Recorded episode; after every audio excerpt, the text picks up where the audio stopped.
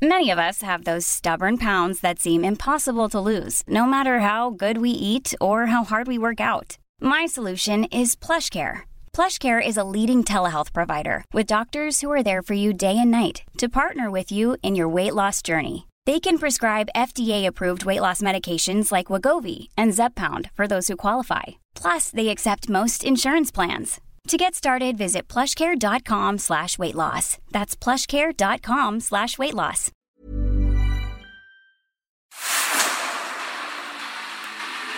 El dedo en la llaga. Había una vez un mundo en el que nadie creía. Un país de historias inexplicables. Una nación con personajes asombrosos. Santo Tomás tenía razón. Hay que ver para creer. El México increíble, las verdades que duelen, la voz de los que callan, el dedo en la llaga. Infórmate, diviértete, enójate y vuelve a empezar. El Heraldo Radio presenta El Dedo en la Llaga con Adriana Delgado. No me pidas la razón, pues yo misma no me entiendo. Con mi propio corazón, al llegar la madrugada, mi canción desesperada te dará la explicación. Te quiero, vida mía, te quiero mochililla, quiero con ternura, con miedo, con locura, solo vivo para ti. Yo te seré siempre fiel, pues para mí quiero en flor ese clavel de tu piel y de tu amor. Vivo igual que. Ay, ay, ay, ay, ay, ay. Y así es como iniciamos este dedo en la llaga este lunes 29 de junio del 2020, diciendo te quiero, te quiero.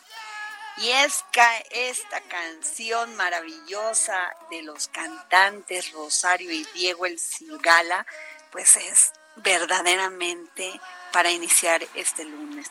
Rosario es una cantante, compositora y actriz nacida en Madrid de origen gitano, que ha sido galardonada, entre otros premios, con dos Grammys latino a lo mejor del álbum vocal pop femenino en las ediciones del 2002 y 2004 por sus trabajos en Muchas Flores y de Mil Colores. Rosario es descendiente de una maravillosa familia de artistas, pues es la hija menor de Antonio González el Pescailla y la mítica artista Lola Flores la Faraona, hermana de la actriz y cantante Lolita Flores y del cantautor Antonio Flores. Y por su parte, Diego El Cigala es un cantante de flamenco español, de indígena, este, gitana y de nacionalidad dominicana y también forma parte de una gran familia de artistas, pues es sobrino de los cantantes de flamenco Rafael Farina y Rafael Salazar Motos. Sin duda, uno de los cantantes más maravillosos porque a los 12 años ganó un concurso de flamenco y el primer premio del certamen al mejor cantante de Getafe. ¿Cómo ves, Jorge Sandoval? ¿Qué tal esta canción que te puse para iniciar esta maravillosa semana? Nada mejor que escucharlos verdaderamente, tanto a Rosario como, como al Cigala, verdaderamente grandes exponentes de- del flamenco, Adriana Delgado. Y así hay que empezar la semana, Jorge, diciendo te quiero, diciendo te quiero a nuestros seres queridos, diciéndole te quiero a las personas que trabajan contigo, diciéndole te quiero a todo aquel que necesita un te quiero cuando está pasando momentos complicados y complejos de su vida, como es este momento que seguimos, aunque ya entramos al semáforo naranja, seguimos confinados en nuestras casas para cuidarnos. Y, pero yo siempre he dicho, Jorge, que hay que tener, pues la vida es un reto, es una decisión de todos los días. Y esa decisión es quererla vivir o dejarla pasar. Efectivamente, Adriana Delgado, por eso con semáforo naranja yo también te quiero. Y aprovecho para saludar a todo tu amplio auditorio del Heraldo Radio del Dedo en la Llaga, que nos sintonizan pues en todo el país prácticamente. Y saludamos a nuestros amigos en McAllen, en Bronzeville, allá en San Diego también que nos están escuchando detrás de las fronteras. Y si te quieren escribir, mandarte un mensaje a tus redes sociales, pues Adriana Delgado está a su disposición en arroba Adri Delgado Ruiz, arroba Adri Delgado Ruiz, Ahí es su cuenta de Twitter y también es la misma para Instagram. Y si le quieren mandar un mensaje de voz o de texto, tiene dos números de WhatsApp para usted. 55 25 44 33 34 y el 55 25 02 21 04. Así es, Jorge. Y la verdad, aquellos que me han escrito, ustedes saben que les respondo de inmediato, porque yo agradezco no solamente que nos escuchen, que nos dejen entrar en su corazón y que además pues, tomen el tiempo para preguntarnos algo o para hacernos un comentario, comentarios que los tomo de una manera muy seria y muy profesional. Muchísimas gracias. Y Jorge, hoy es un gran día porque hoy cumple años nuestro jefe mayor, el ingeniero Ángel Mieres presidente del Consejo de Administración del Heraldo Media Group. Con 16, fíjate nada más lo que es, o sea, lo que es ser visionario, porque el ingeniero Ángel Mieres, pues, confió en crear todo un grupo de comunicación y cuando él lo hizo, pues todo el mundo apostaba que los medios ya iban en picada y que para qué invertir en un medio de comunicación. Y pues no se equivocó, porque el Heraldo Radio, el Heraldo Media Group, el Heraldo Impreso, crecen y ahora el Heraldo Televisión crece todos los días. Tenemos 16 millones de usuarios únicos nada más en el todo el tema de las redes, del internet. El Heraldo de México es el quinto medio de información y noticias más consultado en el internet en el país y la y el segundo más leído como periódico impreso el figura en la posición 22 como la página web más leída de la República Mexicana. Y yo y tú, Jorge, no tenemos más que agradecer que tenemos chamba, que confíe en nosotros y que vamos a seguir dando lo mejor de nosotros con todo profesionalismo. Y te mandamos un gran beso, jefe querido. Muchísimas felicidades. Eso, ahí está y que coma mucho pastel el día de hoy, que se la pase muy bien. Así es. Oye, Jorge, fíjate que pues hoy empezó el, semáforo naranja. ¿Qué significa tener semáforo naranja? Bueno, pues que van a empezar a abrir, por ejemplo, los restaurantes ya en un 30% y este y varias actividades pues se van a ir van a ir eh, eh, alternando, pero pues ya es una realidad. O sea, ya, este, fíjate, van a regresar a sus trabajos, pues ya las, valga la expresión, las trabajadoras del hogar, el comercio, el menudeo, los clubes deportivos y actividades deportivas individuales al aire libre, los restaurantes, como lo había dicho, del 30 al 40% de capacidad, los hoteles al 30% de capacidad, los tianguis y mercados sobre ruedas y bazares, las estéticas y las peluquerías y los salones de belleza, qué maravilla, porque de veras que algunos ya nos encontramos muy dañados por este confinamiento.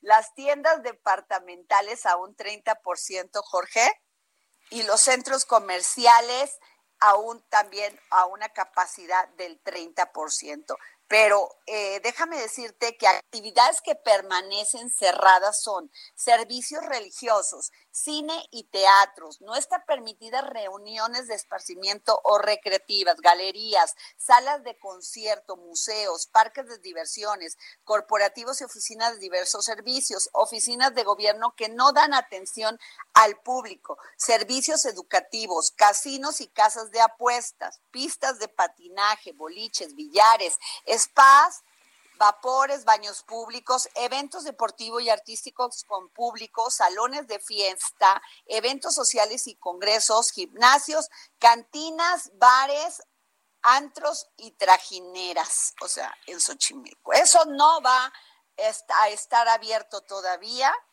pero los, los, lo que le comenté anteriormente, pues sí, usted va a poder ir a un restaurante, pero ese restaurante nada más va a tener un 30% de su, pues, de su ocupación. ¿Cómo ves? Pues mira, de toda la lista que acabas de dar, lo único que lamento que no se haya abierto son los templos religiosos, ¿verdad que sí me crees?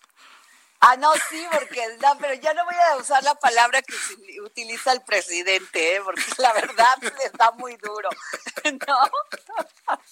Me voy a mantener muy eh, con cautela, Jorge Sandoval.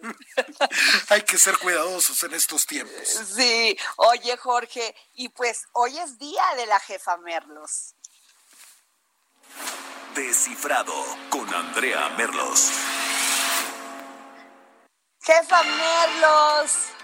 Jorge, Adri, ¿cómo están? Buen lunes. Muy bien, pues siempre deseando llegar al lunes para escucharte, jefa Merlos. Ah, ya, la verdad, eres, eres una de las mujeres más inteligentes que la vida me ha dado oportunidad de conocer. Ah, la mira, mira quién lo dice, sabes que te admiro mucho y también como empezaste el programa, es una gran canción que a veces ahora cuando nos dan esos momentos de melancolía que todos tenemos, aunque nadie acepte a veces públicamente, sí es muy importante llamarle a la gente que quieres, decirle que los quieres, que los extrañas, pedirle perdón a alguien, ¿sabes? A la distancia, ¿no? Decirle a la gente que te importa. Este, me llegaste mucho al corazón, Adri. Ah, pues es que hay que hacerlo, jefa Merlo, porque luego, bien dices, nos guardamos los sentimientos y hay tantas oportunidades que podemos tener tan solo abriéndonos un poco más. Y además, déjame decirte que decir te quiero y decirlo con el corazón te eleva las endorfinas, la dopamina, o sea, tú, el cambio en tu sistema nervioso es otro. Entonces sí, hay que hay que alzarnos y no lo estoy diciendo para que se empiecen a burlar de mí de qué romanticona, lo estoy ah. diciendo porque hasta médicamente, o sea, clínicamente es positivo, Jorge Sandoval. Yo siempre te lo he dicho, di te quiero más veces. Haz una plana, ah, Jorge. ¿Verdad? Hay que hacer una plana. Ah, ah, haz una plana como, como el ex candidato, ¿te acuerdas? Que lo hacía para aprender. Ajá, correcto, el de la abundancia. Oye, jefa Merlo, ¿de qué nos, de que las, nos vas a hablar que las afores caen por el desempleo? Pues sí, Adri, porque a ver. vamos del cariño y de aprender a decir te, quiere, te quiero a una realidad que nos está agobiando absolutamente a todos que pues es la, la situación de empleo que ahorita eh, los más afortunados tenemos, algunos no tienen, porque la pandemia no solo ha sido un tema de salud y no ha sido solo un tema emocional, sino cruza por un tema económico de casa muy fuerte. Y bueno, en el Heraldo de México hicimos todo un, un especial de todo lo que han caído las afores que le llaman el ahorro obligatorio. Ah, ¿Por qué se llama obligatorio? Porque es cuando tú al ser parte de una empresa, cuando tienes un patrón, como le llaman este, legalmente, pues ese dinero se te descuenta o de manera obligatoria y se va a tu cuenta de ahorro.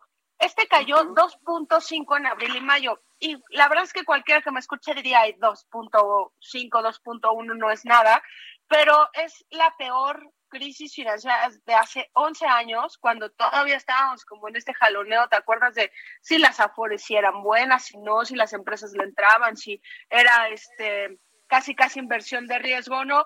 Y bueno, la Comisión Nacional del Sistema de Ahorro para el Retiro advierte que esto va a generar una crisis mucho más grande porque, Adri, en este espacio lo hemos platicado muchas veces. El tema de la vejez por, por el tema generacional en el que muchos en ese grupo estoy yo, decidimos no tener hijos, decides no ampliar una, no formar una familia o no ampliarla, hace que la vejez sea una responsabilidad solo tuya. Y cuando no tienes ahorros, digamos que tuyos, y te basas en la Afore, pues la verdad es que tu, tu futuro parece casi trágico, porque van a ser pensiones muy bajitas o puede ser que tus semanas cotizadas no alcancen para ninguna este, pensión. Y bueno, entre abril y mayo, empresas, gobierno y trabajadores aportaron 46 mil millones de pesos eh, al, al, ahorro obligatorio y son mil millones menos que en el mismo lapso de 2019 y que de todos los años anteriores, ¿no? Oye, pero a mí, a mí se me preocupa mucho esto que, que dije, o sea, qué locura esta propuesta que hizo el, el Verde Ecologista, donde presentó una iniciativa en la que propuso que los trabajadores que tuvieran una FORE pudieran sacar 10 mil pesos de su cuenta para, en una sola exhibición para que pudiera enfrentar la crisis generada por la pandemia. O sea, entiendo la situación en la que, por la que estamos pasando. Es cierto, mucha, hay, hay más de un millón. Yo creo que hay ya, ya, César Mayar el lunes pasado nos dijo que hay más de 10 millones de desempleados. Pero, pero, pero si esto es así y así se, este, se llevara a cabo, pues estaríamos en la que estamos en un peligro eminente de, descalabro en el tema de las aflores, ¿eh?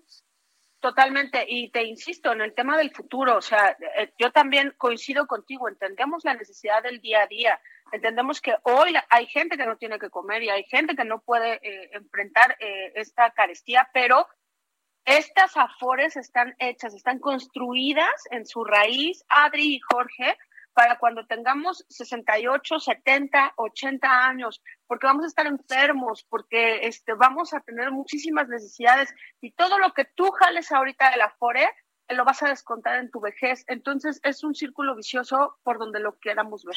Pero sabes que, jefa Andrea y Jorge, me da mucho coraje porque nosotros que pagamos impuestos, y que estamos religiosamente pagando impuestos porque es nuestra obligación y esos impuestos queremos que se vean reflejados en darle calidad de vida a nuestros adultos mayores. O sea, no es posible que el sistema de salud esté colapsado, Andrea.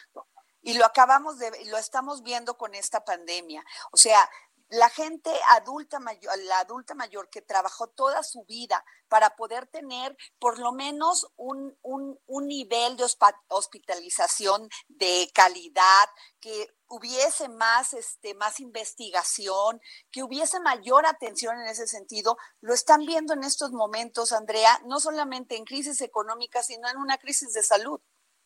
Totalmente.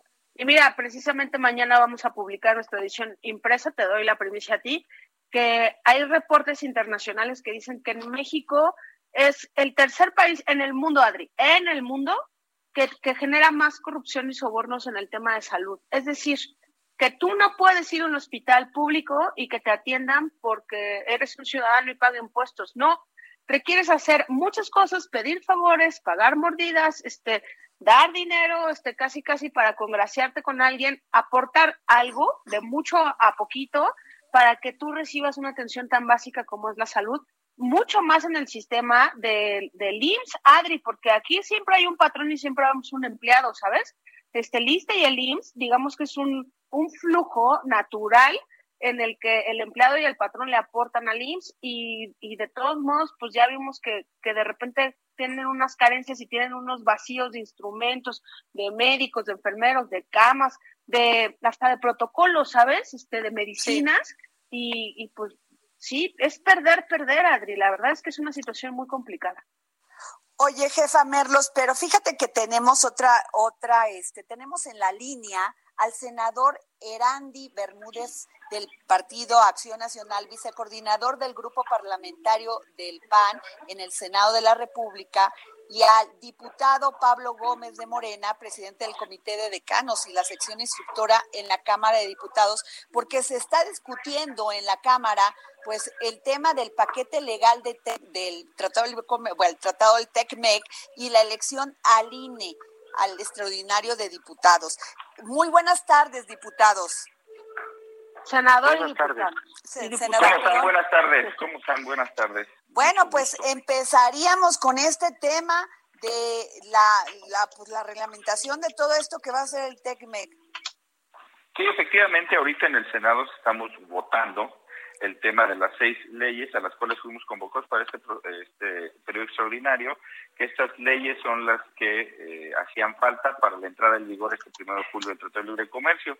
Eh, están votando leyes de la infraestructura de la calidad, la ley de derechos de autor, este, las reformas de impuestos sobre importación y exportaciones, la ley aduanera y la protección industrial. Cabe recordar que eh, en este en este tema prácticamente hay consenso de las seis, eh, de, todos los grupos parlamentarios, hay consenso de todos los grupos parlamentarios, lo cual fue una larga semana de trabajo en varias comisiones unidas, Hacienda, Economía, Salud, Cultura, Estudio Legislativo Segunda, para poder culminar hoy con este extraordinario, con esta votación ya en lo general de estas eh, leyes.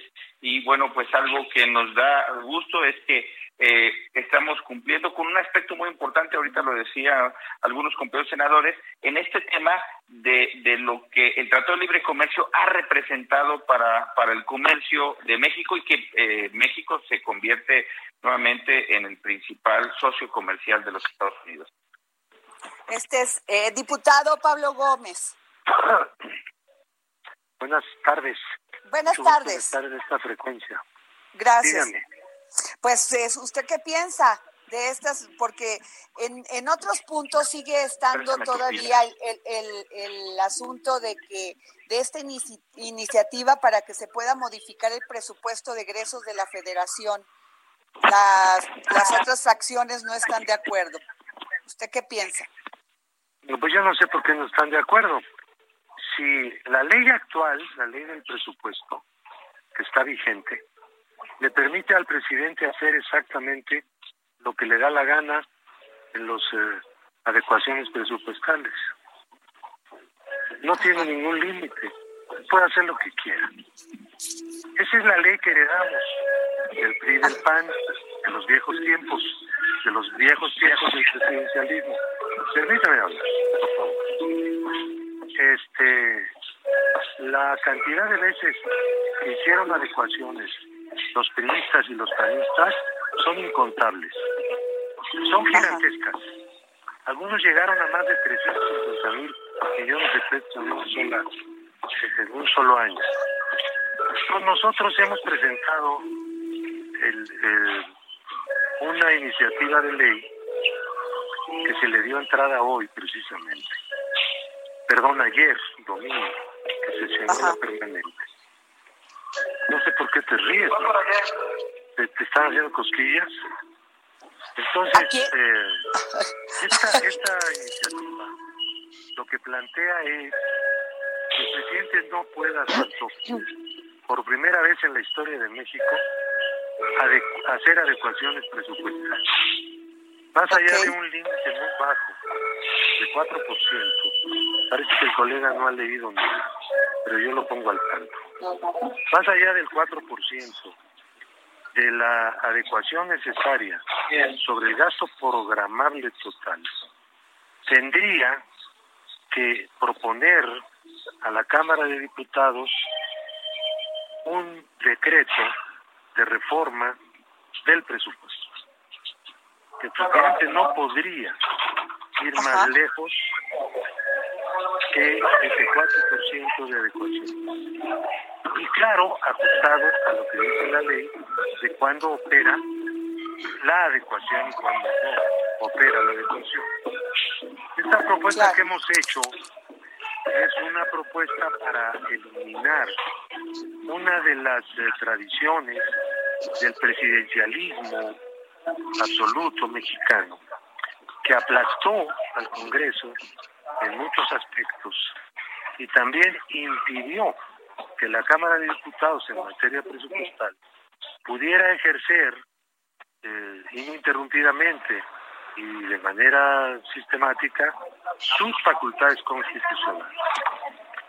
No sé por qué se preocupan porque pase este proyecto a la consideración del Congreso. Si vamos a remover el viejo sistema presidencialista, la dictadura del presidente sobre el Congreso en materia presupuestal, por primera vez en la historia del país, desde el siglo XIX y el XX, y lo que va del XXI. Pues no sé qué se quejan. O será que quieren defender las viejas leyes que están vigentes y que son presidenciales y que impiden a la Cámara ejercer sus facultades constitucionales plenamente. ¿Eso es lo que quieren? Diputado Pablo Gómez, ¿nos permite en la línea? Vamos a, ir a, vamos a ir a un corte y le pediría al senador Heradi y a la jefa Merlos que nos pudieran permitir en la línea para ir a un corte y regresar con ustedes.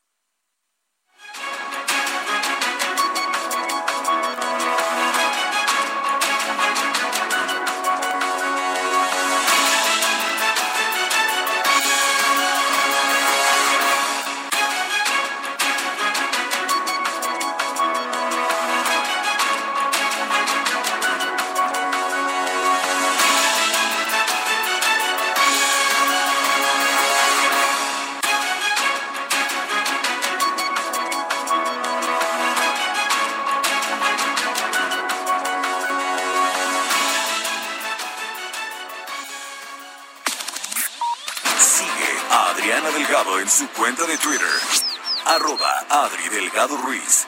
Además, te invitamos a enviar tus opiniones y comentarios en texto o por mensaje de audio a través de WhatsApp al 55 2544 3334. Y si quieres escuchar El Dedo en la Llaga de El Heraldo Radio, en cualquier momento y donde quiera que te encuentres, descarga el podcast disponible en Spotify y iTunes.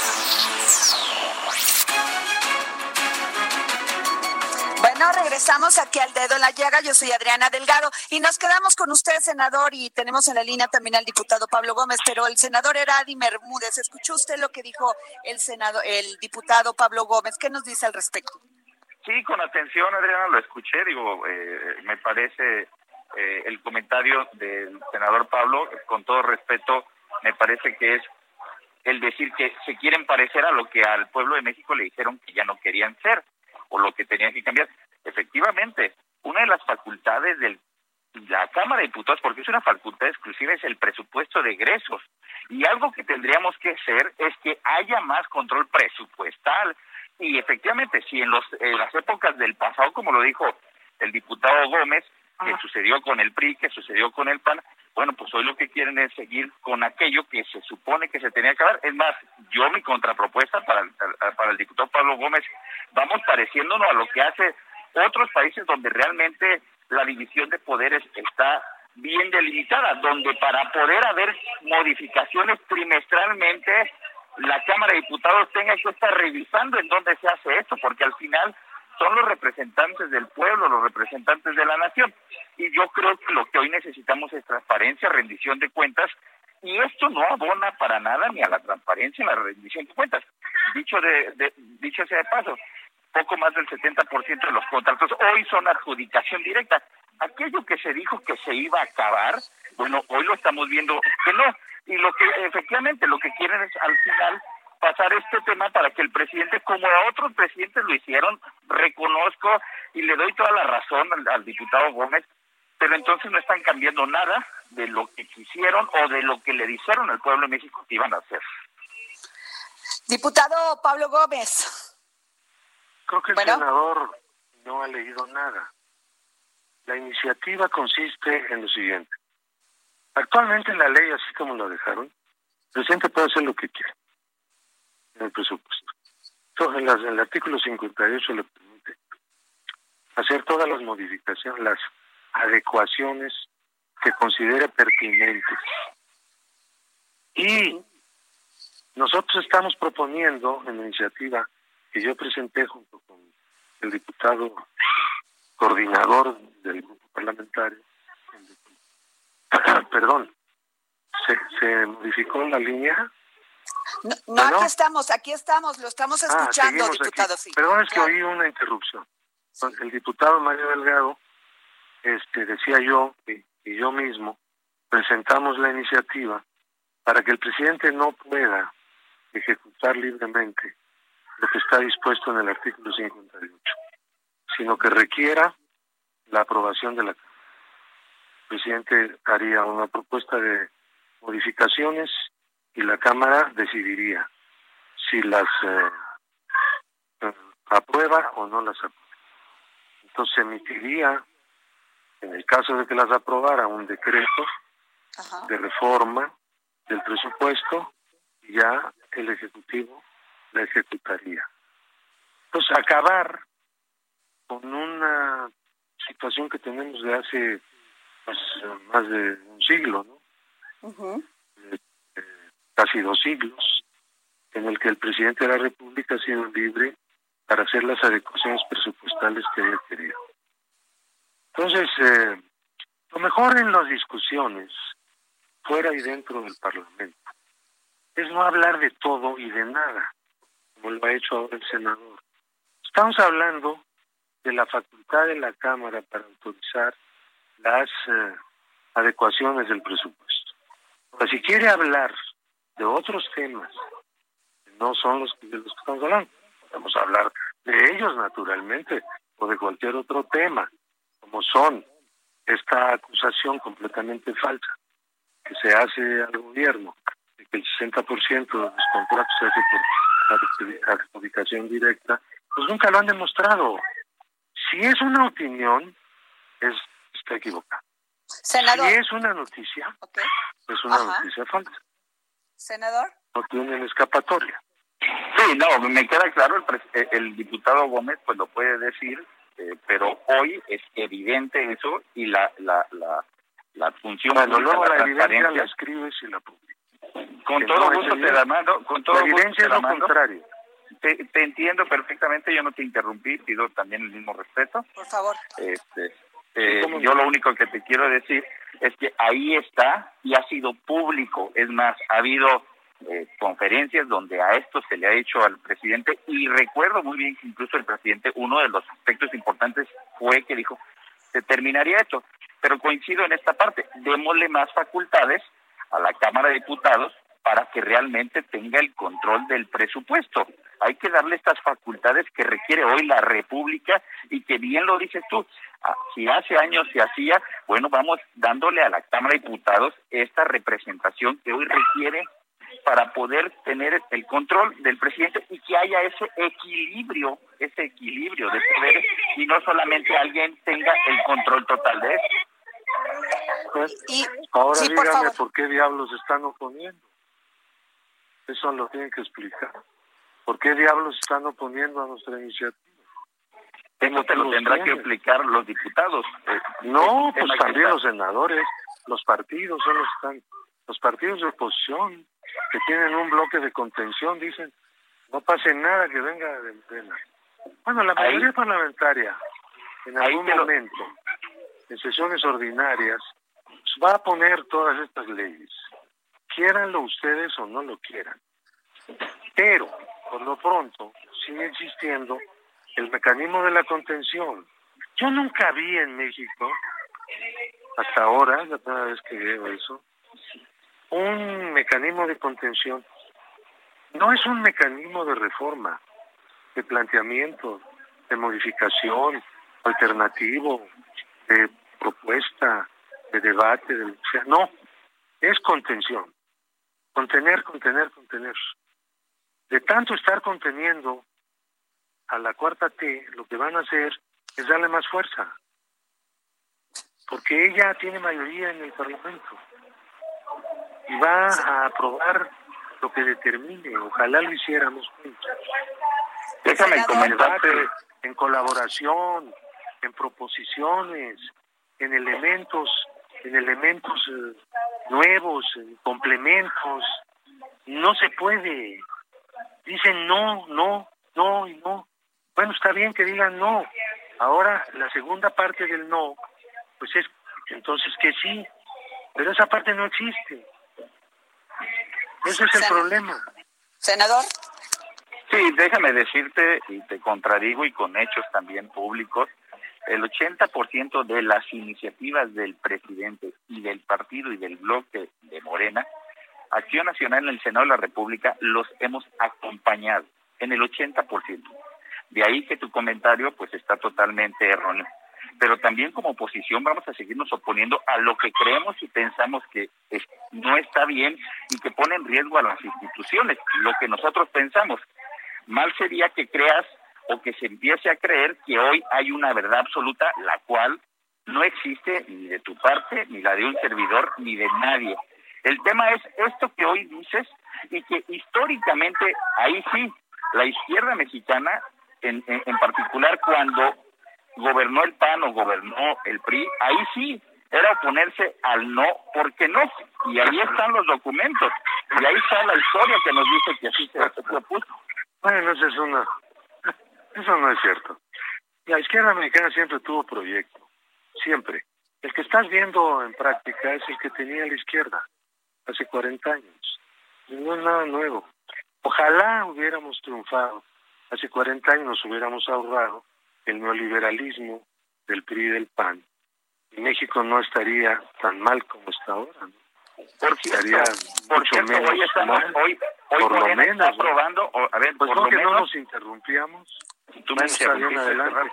A ver, por cierto, interrumpido. senador. Hoy Morena, hoy Morena está aprobando un proyecto neoliberal, el Tratado de Libre Comercio.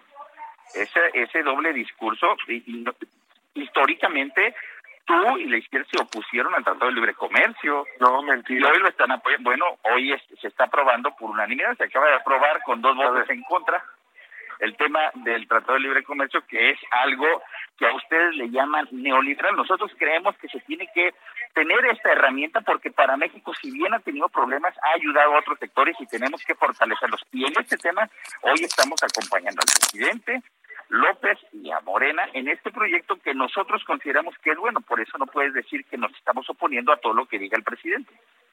Bueno, no es lo que diga el presidente. Se oponen a todo lo que consideran que está dentro del programa de la izquierda. La izquierda no se opuso al TLC. La izquierda objetó varios capítulos del TLC. Es una cosa muy distinta.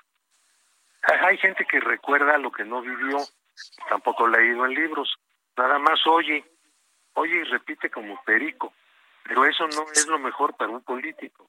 Hay que estudiar, y la historia no dice eso. La historia es necia. La izquierda se opuso a varios capítulos del TLC que nos hicieron mucho daño. La apertura del maíz, perdimos el maíz, la apertura de otros granos, eh, la desindustrialización de una serie de ramas. México perdió una cantidad de industrias que teníamos entonces y seguimos pensando lo mismo como hechos que ya ocurrieron. Frente a la pérdida, por ejemplo, del maíz, lo que tenemos es una política de autosuficiencia de granos que ustedes aborrecen. No saben, ustedes están dispuestos a, a comprar granos en el país que, que sea, tal de comprar algo, ¿no? Pero el día que nos eh, bloqueen, no vamos a tener que comer. No están de acuerdo, por ejemplo, con la autosuficiencia energética. La energía, por cierto, no está en el TLC. Y como está ahora en el nuevo tratado, nosotros redactamos el texto. Nos satisface plenamente porque lo deja a salvo. O sea, no hay una regla que nos obligue en materia de energía y quedamos satisfechos con eso, ¿no? Que lo redactó fue actual subsecretario de Relaciones Exteriores. Entonces, eh, no tenemos un problema. El, el neoliberalismo no fue algo que se impuso por decreto desde el extranjero. Fue algo que se elaboró como programa mundial en el extranjero, naturalmente, pero que tenía partidarios desde un principio. Ustedes los periodistas. ¿A dónde llevó al país?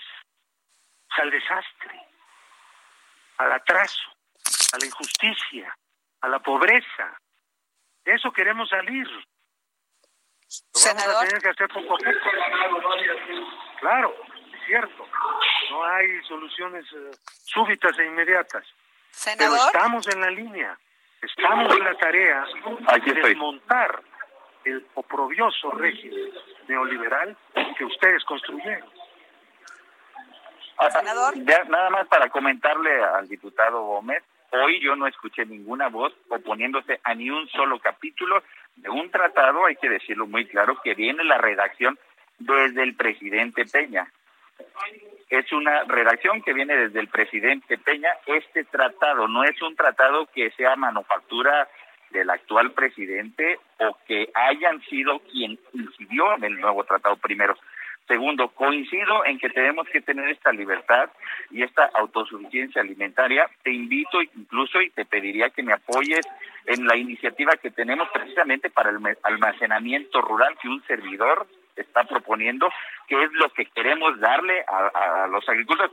Por eso creo que también hay que leer de vez en cuando y darse cuenta de que probablemente no es lo que has escuchado o lo has visto, sino lo que hoy estamos presentando. Y un aspecto muy importante es que hoy lo que nosotros queremos es que al país le vaya bien. Y tú hablas de efectivamente el atraso y hablas de la caída económica. Yo nada más te pongo en la mesa. Creo que todo mundo, todos los mexicanos queremos que le vaya bien a México y le vaya bien al presidente. Si le va bien al presidente López, le va a ir bien a México. Pero, por ejemplo, hoy tenemos problemas graves en el tema económico y muchísimo más graves antes de la pandemia y esos hoy están viendo otros factores, otros factores externos para poder salir de este, de este tema. Hoy tenemos problemas graves de salud y no podemos decirlos que son que el presidente los haya provocado, lo haya creado, pero tampoco estamos viendo esa solución de cómo poder decirlo. El presidente dijo muy claro que iba a crear dos millones, nada más que ya se olvidó que los empleos no se generan por decreto, sino por generación económica. Y tal parece que tienen un eh, animadversión con todo aquello que sea generar empleos. Yo creo que tenemos que trabajar para darle a los mexicanos lo que quiere. Y hoy, 30 millones de mexicanos, ustedes le dieron esa oportunidad. Hay que apurarnos, porque si no, puede ser que en muy poco tiempo los ciudadanos, los mexicanos, cambien nuevamente de opinión. Y, tenemos pues, en la línea, perdona, Andrea Merlos. Hola, diputado. tenemos en la línea Diputado Gómez y, senador, tenemos en la línea a Andrea Merlos, el, eh, directora editorial, y quiere hacerles una pregunta. Hola, Pablo. 10 segundos, hombre. No, ya vi que está, ah, estás muy deja terminar la oración. ¿Para qué se preocupan tanto de que Morena diputado, pierda? pero yo les quiero electoral, a ustedes es lo que quieren. Dejen de quejarse de eso. Diputado Gómez, ¿no es momento también de empezar a tratar de construir más consensos. No fue, digamos que casi una trampa este tema de poner otros temas en general y que el Senado también de alguna manera supo dar el manotazo con la oposición. ¿Por qué no se plantean el tema de empezar a consensar mejor las cosas a los dos? Mira, te quiero decir esto. La manera como se convoca a estas sesiones extraordinarias es una cosa defectuosa. Es una petición de la oposición que nosotros pues, aceptamos con tal de llevar pues, las cosas a su fin, a un buen fin. Eso no quiere decir que haya estado bien. La Constitución habla de sesiones extraordinarias del Congreso. Sí. Para los asuntos del Congreso. Pero las especificados.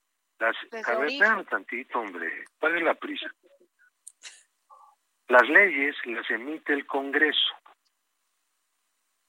no las emite cada una de las cámaras sin un diálogo con la legisladora. Segundo, hay cosas que son exclusivas de la Cámara o del Senado. El Senado va a haber un tema exclusivo que es un tratado en este periodo. Y la Cámara queríamos que diera también el asunto del nombramiento de los consejeros electorales, que es exclusivo de la Cámara de Los demás temas son de ambas cámaras. Entonces separaron como si fueran congresos distintos de países distintos, decretos distintos. Eso se ha equivocado. Técnicamente, constitucionalmente no es así. Pues bueno, pues se colgaron de lo que se quisieron colgar. Bueno, pues ya se llegó. Senador. Para convocar a un periodo extraordinario, se tiene que convocar con temas ya enlistados. Es, falso lo que dice el diputado Gómez. ¿Temas cuando que ponen la trampa, cuando ponen la... ¿Temas que qué? Temas que... Por favor, bueno, bueno. por favor, sí, senador, lo escuchamos. senador, ¿Sí me escucha? Sí, Ah, perdón, pensé que no me escuchaban. Este, cuando no escuché, no escuché la palabra. cuando convocas al extraordinario, convocas con temas específicos y ahí se utilizó la trampa de decir entre otros. ¿Cuál, ¿Cuáles pudieran ser esos entre otros temas? Muchos otros temas que en ese momento se pudieran, eh, se les pudiera ocurrir. Por eso cuando se convoca un extraordinario, se convoca explícitamente a temas que completen a, a la Cámara donde se vayan a tratar, ya sea en el Senado o en, o en la Cámara de Diputados. Y el problema fue la parte que decía que en Cámara de Diputados se convocaría entre otros, y eso fue la negativa, obviamente. ¿Pero por qué la Cámara parte de eso? Debe ser un una sola resolución la que convoque. Más bien yo te diría, ¿y por, separado, poner el, entre otros? Por separado se convoca al Senado para aprobar un tratado y a la Cámara para aprobar una reanudación del proceso de elección de los consejeros electorales. Mira, la Constitución no dice que así debe ser eso. La Constitución dice otra cosa. el reglamento sí lo dice. A ver, no, no, no, no, encima de la Constitución no hay nada. La norma va Por eso, pero el reglamento lo dice, Pablo. No, bueno, lo dice, pero es que no, Entonces, es terminado de decir que dice la Constitución. Modifiquemos el reglamento. Es que el reglamento también lo dice. Repite lo mismo.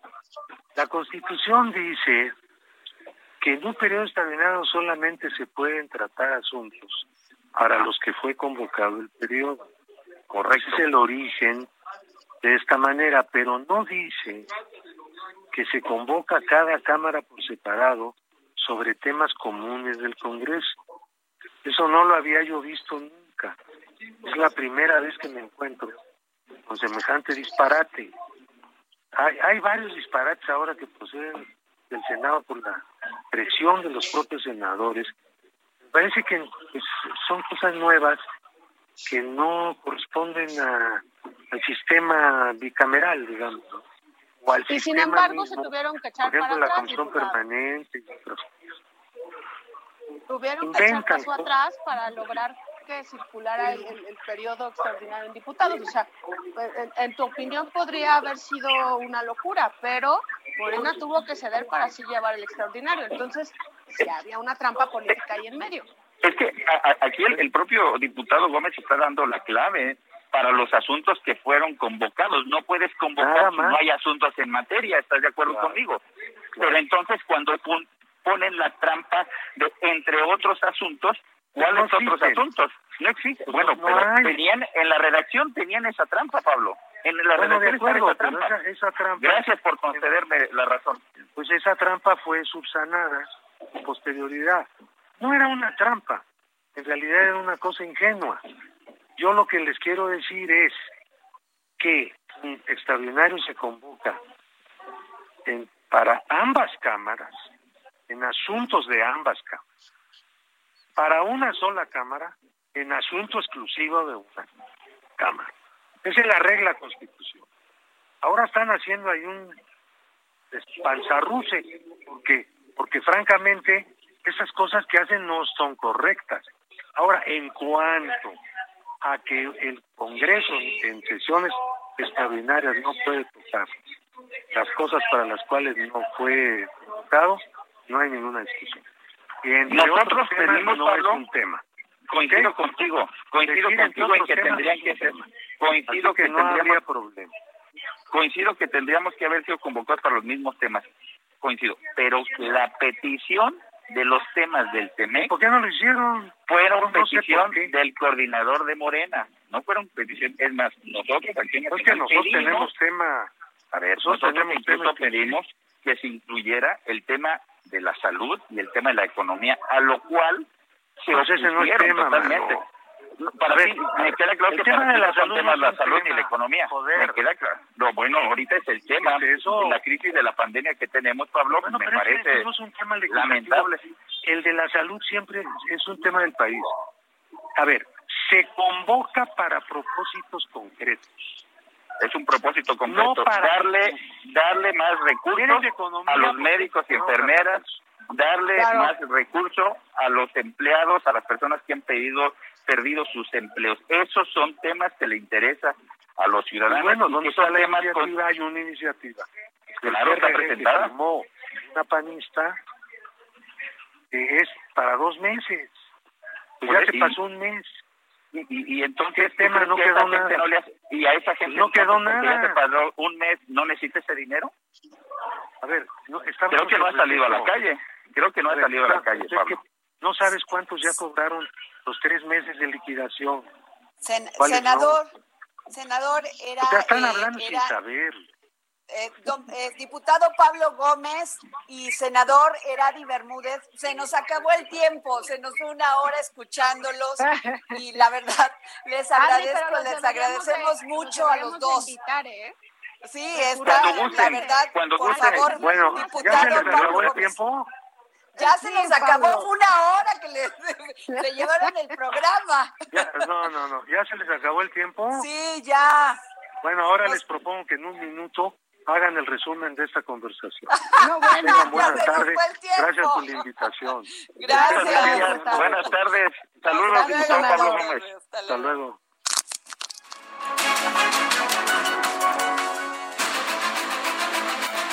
El Heraldo Radio presentó El Dedo en la Llaga con Adriana Delgado. Planning for your next trip?